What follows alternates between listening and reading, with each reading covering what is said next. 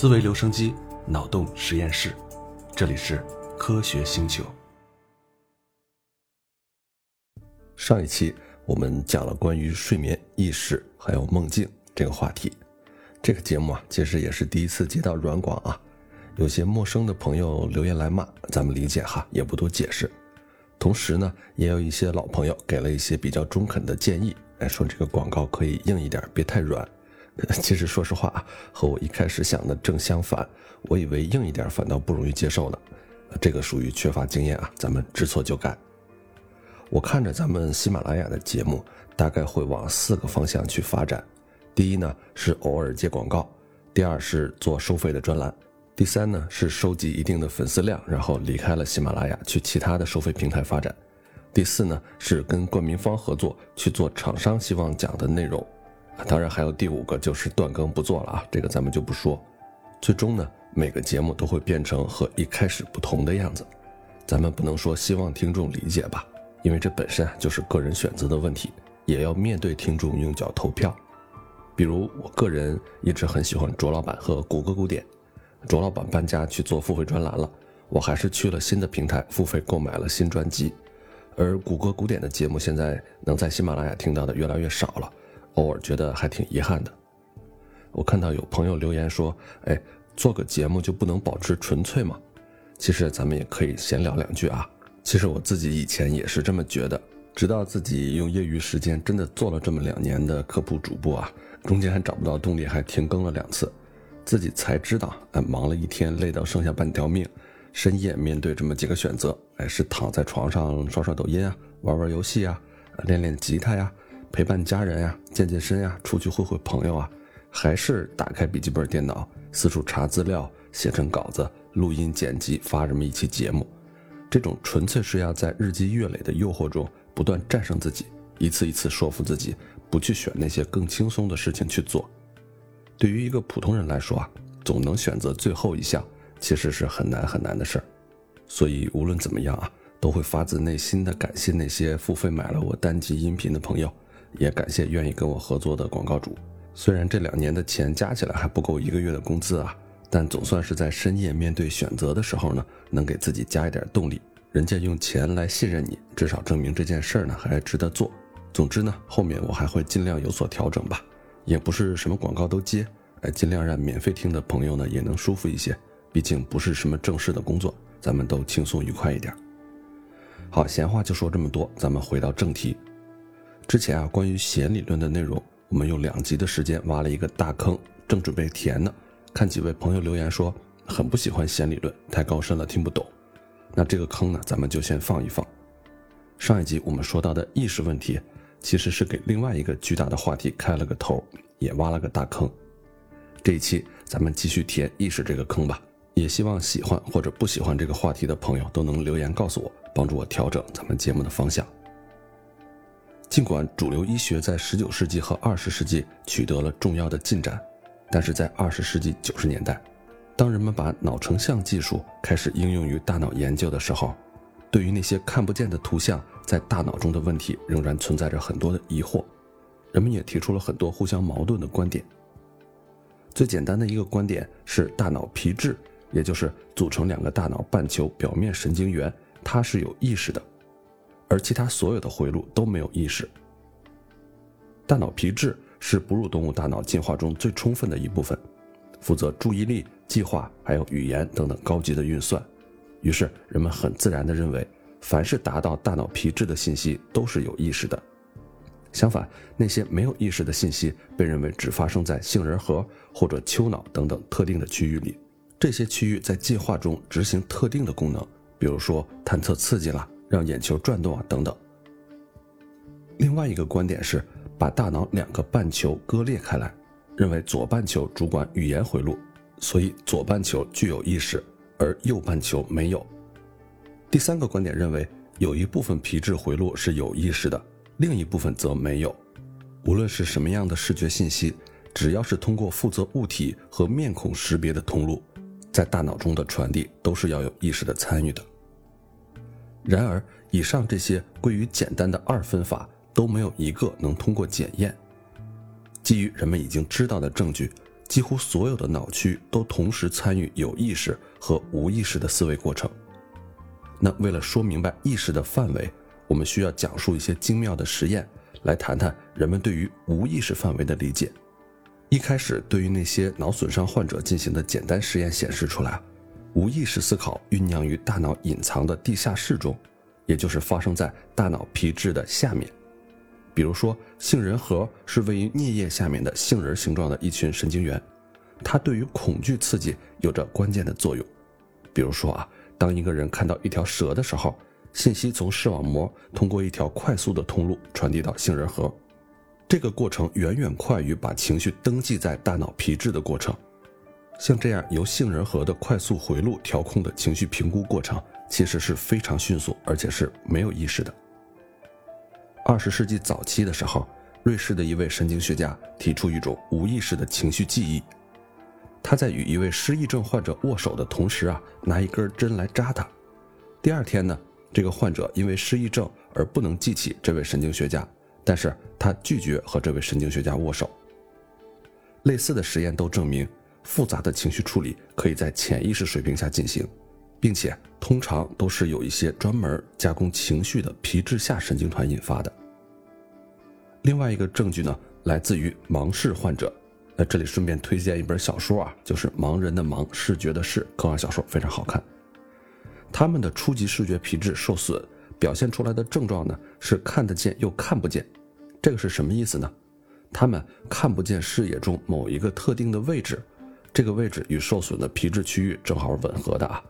然而，令人难以置信的是，当实验人员向他们展示物体或者闪过一束光的时候，他们可以准确地指向他们。这些病人可以像僵尸一样无意识地引导自己的手指向他们看不见的地方，这个也就是我们说的盲视。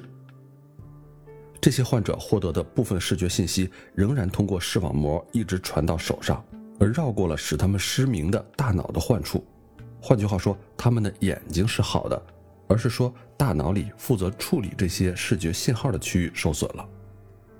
由于到达患者视觉皮层的入口损坏了，研究者们先是怀疑他们的无意识行为是由皮质下回路引起的，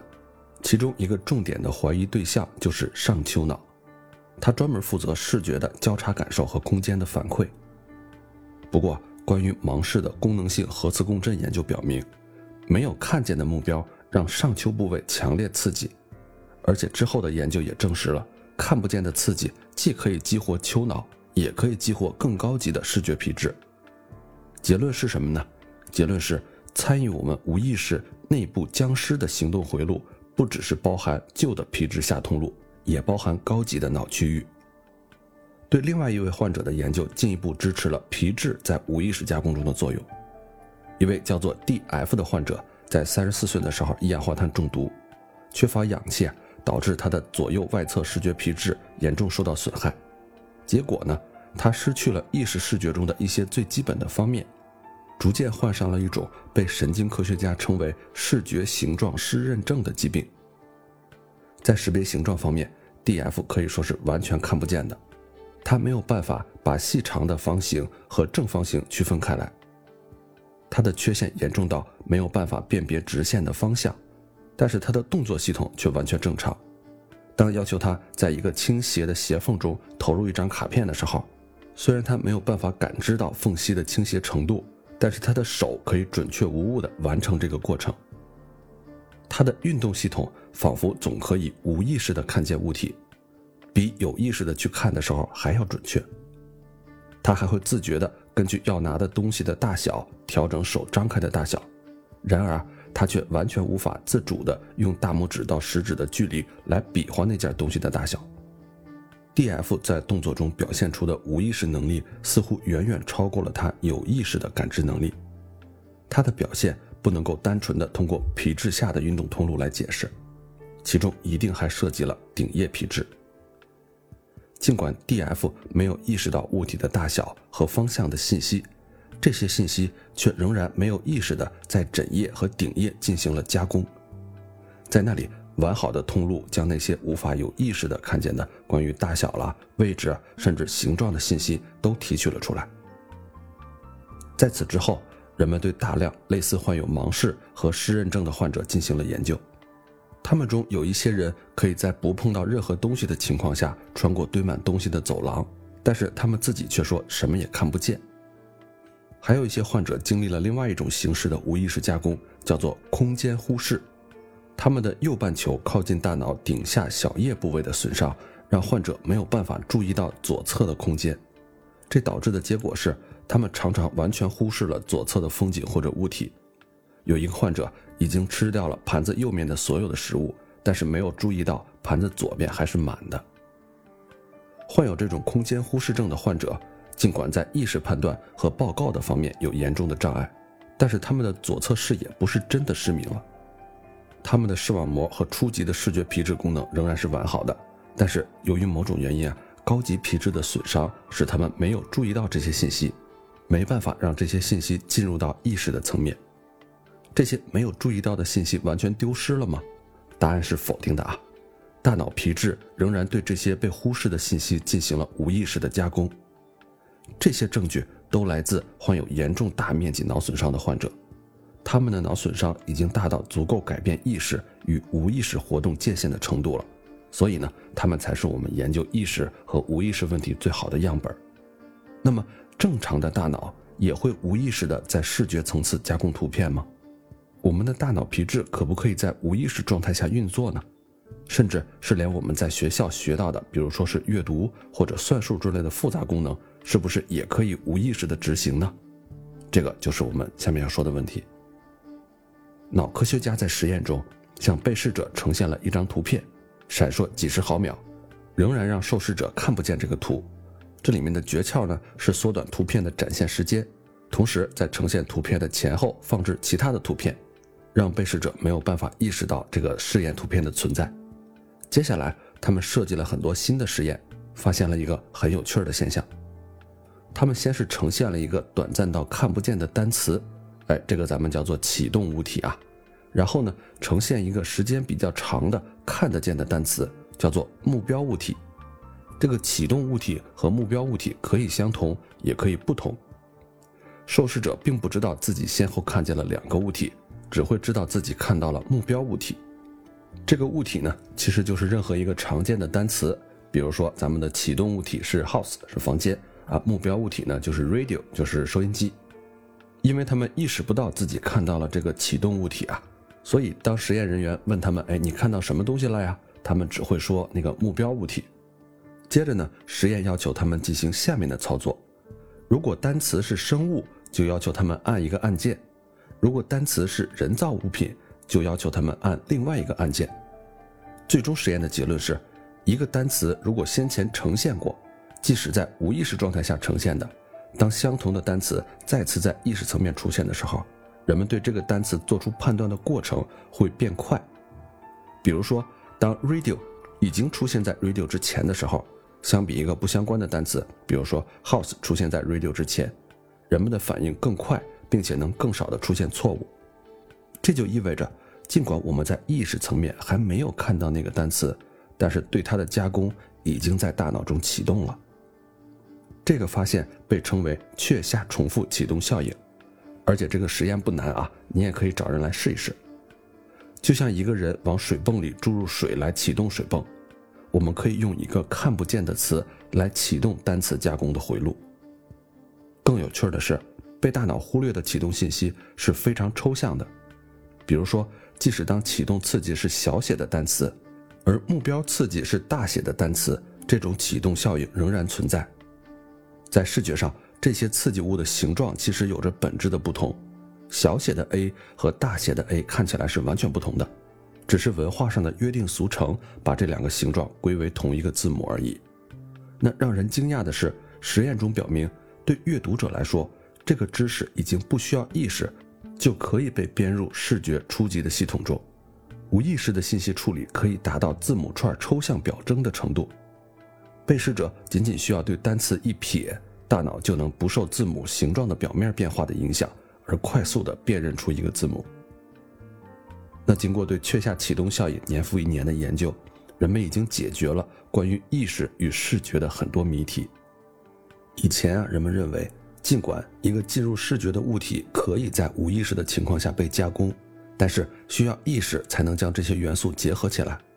在唤起全脑的知觉之前，大脑的不同部位需要将每一条信息整合成一个文件夹或者是一个目标的文档。而现在我们知道这种想法是错的。一些视觉连接可以在不知不觉中发生，比如我们刚才说的把字母结合成一个单词的过程，可以在无意识的情况下发生。我们必须清楚地把这些字母按照从左到右的顺序排列，人们才不会把不同的单词混淆到一起。实验表明啊，大脑中类似于这样的连接是在无意识状态下进行的，确下知觉不会被有百分之八十字母都相同的单词给欺骗。即便是改变一个字母的顺序，也可以彻底的改变确下启动的模式。在过去的十几年里，这样的确下知觉实验被重复了成百上千次，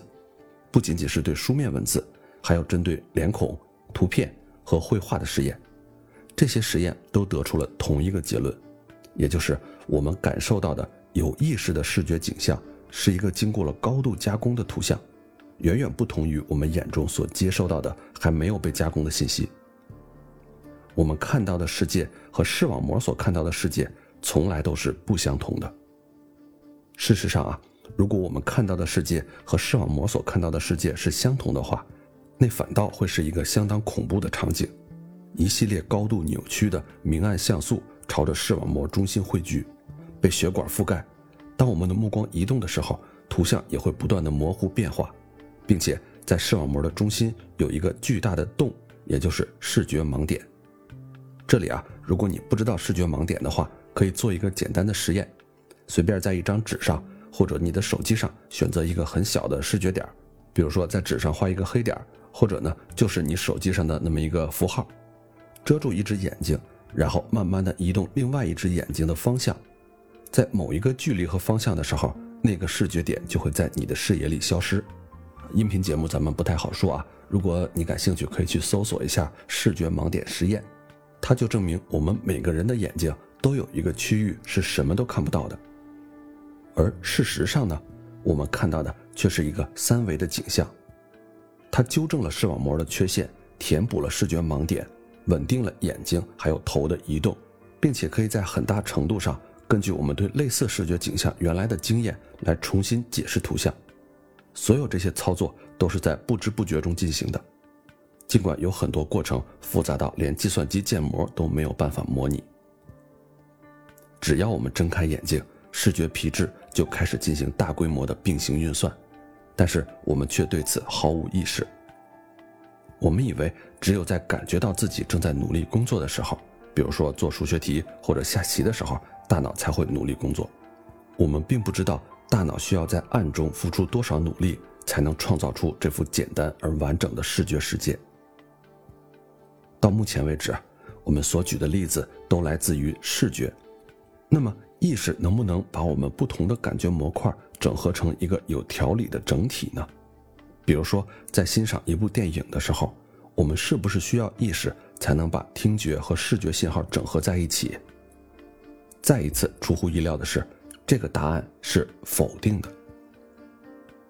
即使是多种感觉信息都可以无意识的连接在一起，而我们意识到的只是结果。这个结论来自于一个著名又非常有意思的错觉，叫做麦格克效应。这个效应是由哈里·麦格克首先提出来的。他制作了这样一个视频，视频中的一个人呢正在对着镜头讲话，很明显啊，看起来他的嘴巴正在说哒哒哒哒。这本来没有什么让人困惑的，然而直到你闭上眼睛，才会意识到，真正的听觉刺激不是哒哒哒哒，而是音节叭叭叭叭。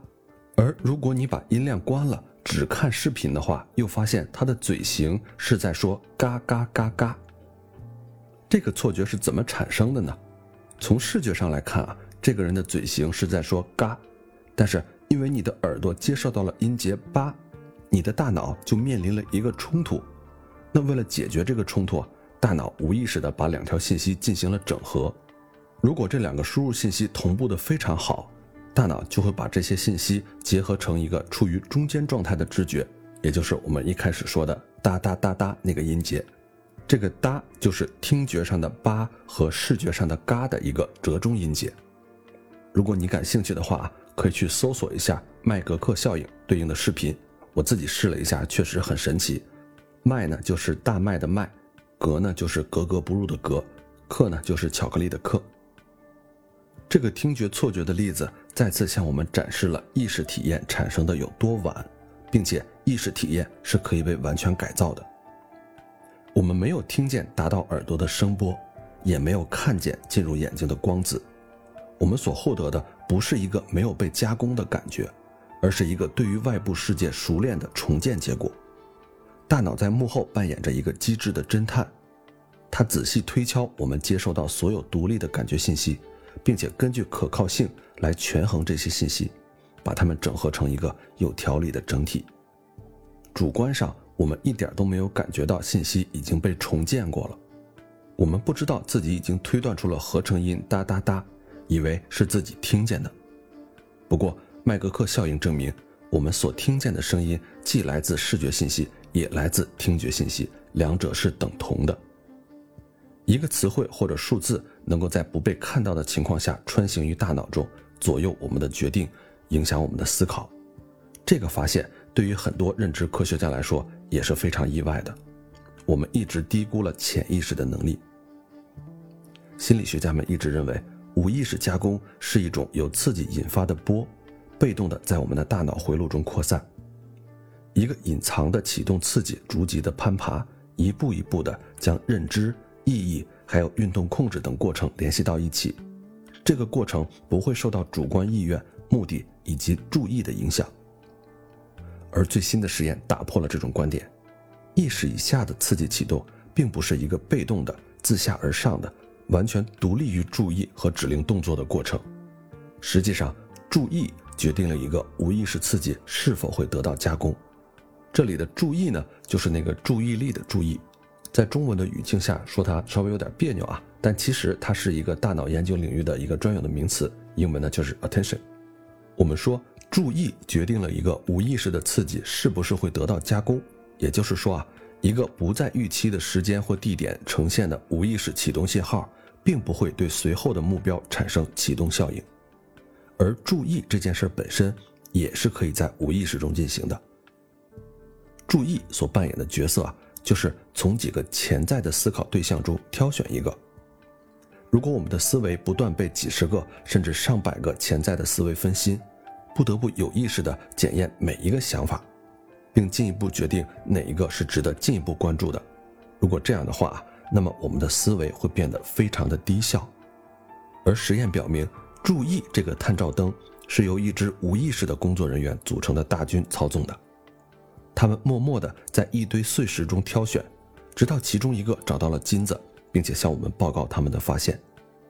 我们不能把注意完全交给意识，因为它是一种警戒的机制，使我们一直警惕潜在的危险。当我们在专注地做某一件事的时候，比如说打游戏的时候，完全忽略外界的环境将会是非常不安全的。周围发生意外的时候，比如有人袭击你，屋子里着火了，相应的刺激。必须能够打断当前的思维，所以这个被称为选择性注意的过滤器必须在意识以外一直运行着，由此来决定让哪些信息输入占用大脑的资源。所以啊，无意识注意始终扮演着守门人的角色。那注意是怎样决定一个刺激是否和我们有关的呢？这个是一个很有意思的问题。我们时时刻刻在接受各种信息。到底是什么在决定我们的注意力在哪儿呢？比如此时此刻，哪怕你就是安静的躺在床上，其实啊，你的身体各处也在不停的接受各种信号。你的手上和脚上都会传来触觉，你的眼睛会看到一些东西，你的耳朵正在听我说话，你的舌头可能正在触碰你的牙齿。这些信息同时进入你的大脑，那到底是什么决定了你该注意哪个信息呢？挑选相关刺激的过程，这个关键步骤是评估每一个潜在思维对象的价值。为了生存啊，生物必须有一个非常快速的评估方式来判断每一个事件的价值是积极的还是消极的。我是应该选择留下还是离开？我应该前进还是撤退？这个评估的过程也可以完全脱离意识进行工作，甚至啊，像钱这种象征性的价值也可以被无意识的评估。在一个实验中，受试者的任务是握紧手柄，如果他们的握力呢超过了一定的程度，就会赢得金钱。具体赢得多少金钱呢？则是看展现在他们前面的图片。有些图片闪烁的太快，被试者根本来不及有意识的察觉到。尽管被试者否认意识看到了任何金钱的图像，但是如果可能获得的金钱是更大面额的时候，他们则会实施更大的力来握紧手柄。这个例子其实在我们的日常生活中也很常见啊。我前几天就听一位主播说，哎，他出国去玩的时候，每次说。吃一碗面多少钱？买一件衣服要多少钱的时候，他都要先把它换算成人民币，才会说，哎，这个东西是贵了还是便宜了？但是其实你想啊，你身上带了多少的外币，这个事儿是有数的。你买一个东西是多少钱，这个也是有数的。你花掉的这笔钱占掉你总资产的百分比也是确定的。只不过因为我们长期在国内生活，对一个东西值多少人民币这件事儿。已经熟悉到我们不需要有意识的去思考、去计算，就知道它贵不贵的程度了。而当我们花外币的时候，则没有这样的无意识判断。那回到刚才我们这个握紧手柄的实验啊，这个实验的过程中，大脑的奖赏回路也悄悄地被激活了。所以呢，一张以无意识的方式呈现的图片，可以激活关于动机、感情、奖赏等等回路。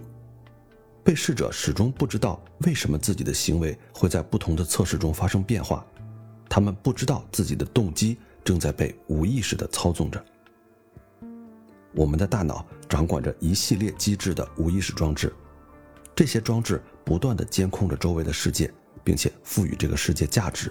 因此来引导我们的注意，并且塑造我们的想法。他仔细地将不断轰炸我们的没有序列的刺激。根据当前目标的相关性进行分类，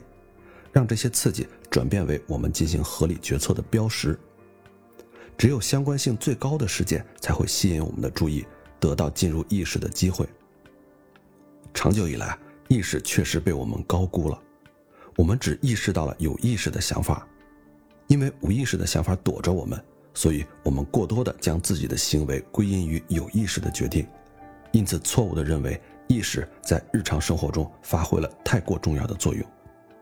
那有没有一些我们曾经认为标志着意识思维的心理活动，其实也是无意识发生的呢？还真有。伟大的数学家庞加莱曾经报告过几个奇怪的事件，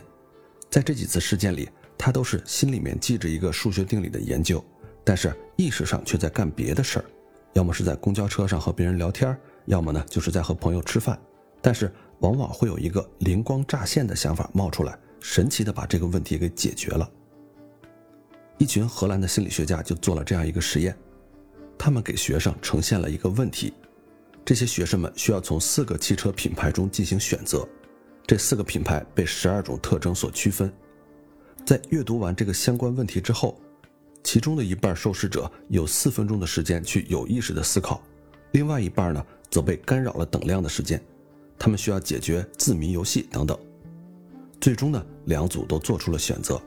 令人惊讶的是，相比用心思考的一组，被分心的一组中有更多的人选择了最好的汽车。这个比例啊，有百分之六十对百分之二十二这么大的差距。这项实验在真实的情况下也得到了重复。比如说，在购物中心购物后的几周，相比那些冲动购买而没有太多有意识思考的买家。那些花了精力、有意识决定买什么的购物者，反倒会对自己买的东西更不满意。这也就是我们常说的“买东西看眼缘”，相信自己第一眼的直觉，往往啊比有意的计算会得到更好的效果。这些实验带来的结论是：解决问题的时候，某些方面还是在无意识的范围中进行，而不是完全通过意识的努力。我们认为，在睡觉思考问题或者淋浴时让思绪飘荡，能产生更美妙的灵感。这个观点还是有一定道理的。总之啊，最新的研究证明，一系列心理活动都可以无意识的进行。尽管在大多数情况下，心理活动并没有完全的完成，因为无意识可以进行很快的运算，并且在大量的刺激和反应中同时进行。所以这些技巧经常是无意识超越有意识思维的效率。现在我们相信，事实上任何大脑加工都可以无意识的进行。我们的一些无意识加工是在皮质下进行的，包括位于皮质表面以下的一组组神经元。它们所执行的功能出现在进化的早期，比如它们能察觉让人恐惧的刺激物，并且警告我们即将来临的危险。甚至啊，某些高级皮质的区域，针对阅读或者算术等等我们所习得的文化知识，也可以在我们的意识范围之外运作。昂利·庞加莱说：“无意识自我绝不逊色于意识自我，它不是完全机械的，它能够明察秋毫，它机智敏锐。”它知道如何抉择和猜测，它比意识自我在猜测方面做得更好，在有些使用意识自我失败的地方，他却能够成功。一些认知心理学家甚至提出，意识是纯粹虚构的，是一个装饰品，没有任何实质的意义，就好像蛋糕上的糖霜一样。他们声称，构成决策和行为基础的心理操作都是在无意识的情况下完成的。在他们看来，意识仅仅是一个旁观者，一个指手画脚的人，看着大脑的无意识所取得的成就，自己却没有任何能力。但是，最新的探索会反驳这个僵尸理论。意识是一个进化了的功能，一个生物特性之所以在进化中出现，是因为它是有用的。因此啊，意识一定填补了特定认知上的不足。并且一定解决了一些无意识思维中难以解决的问题。庞加莱注意到，无论大脑的无意识能力是怎样的，只有从启动阶段就开始从原始的意识层面不断尝试来解决这个问题，无意识的齿轮才能运转起来。而且啊，在顿悟体验之后，也只有意识思维才可以仔细的一步一步的核实无意识层面发现的那些结论。那关于意识的真正问题。则是一个更加庞大的内容了，我们放到后面再来接着聊。如果你对这个话题感兴趣的话，欢迎留言给我。同样啊，如果不感兴趣，也欢迎你告诉我。